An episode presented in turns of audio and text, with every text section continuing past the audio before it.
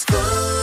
Sur Radioscope, soyez les bienvenus. C'est le journal maintenant avec Greg Delsol. Bonjour Greg. Bonjour Guillaume, bonjour à tous. C'est à la une cet incendie dramatique en Orisère cette nuit vers 2h du matin. Le feu a pris au premier étage d'un immeuble qui en compte 4 à Crémieux.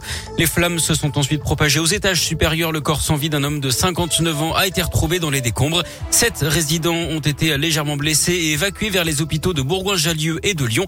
Une trentaine de personnes vont être relogées. 72 pompiers ont été mobilisés au plus fort de l'intervention. Ils sont encore une quinzaine sur place actuellement.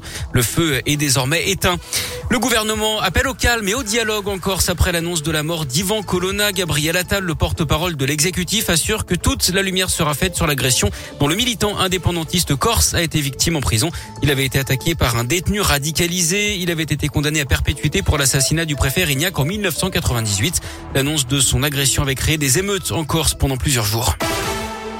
Du pain et des croissants chauds au milieu des bijoutiers, des ébénistes, des charpentiers ou des spécialistes des portes et fenêtres. Les boulangers se payent une bonne tranche à la foire de Lyon cette année.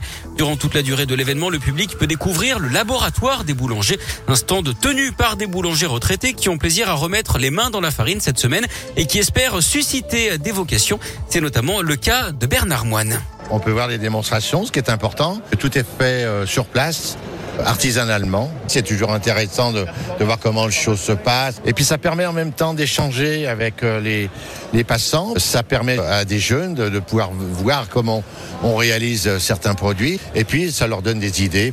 Après, d'engager peut-être un cursus de formation par la suite. La chambre des métiers étant là, il faut absolument qu'on ait des jeunes qui continuent dans le métier parce que on a des, gens qui sont installés mais qui demain vont s'arrêter. Il faut que ça reprenne derrière. Ce sont vraiment des gens qui sont pétris de talent. Le laboratoire oh. des boulangers retrouvé au village des artisans de la foire de Lyon jusqu'au 28 mars. Ils tiennent également un stand boutique hein, juste à côté pour permettre au public de déguster les produits fabriqués sur place. Radio Scoop est partenaire de la foire de Lyon. Les suites de l'assassinat du rugbyman Martine à Rambourou à Paris samedi, une femme va être présentée à un juge d'instruction aujourd'hui en vue de sa mise en examen. Elle est âgée de 24 ans. Elle serait proche du principal suspect, un militant d'extrême droite. C'est elle hein, qui aurait été au volant de la voiture de laquelle deux autres suspects auraient tiré sur l'ancien international argentin.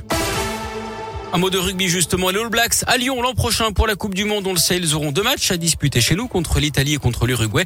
Mais les joueurs et leur staff devraient rester bien plus longtemps puisque selon le progrès, ils installeront leur camp de base à Lyon pendant un mois. Ils s'entraîneront sur les installations du Loup. Et puis en voilà un ou une qui n'aura plus trop de mal à payer son plein d'essence hein, dans la région dans les mois à venir. Un joueur a remporté 15 millions d'euros au loto dans l'Allier. Il a trouvé les 5 bons numéros et le numéro chance samedi dernier. Il a désormais 60 jours pour se manifester.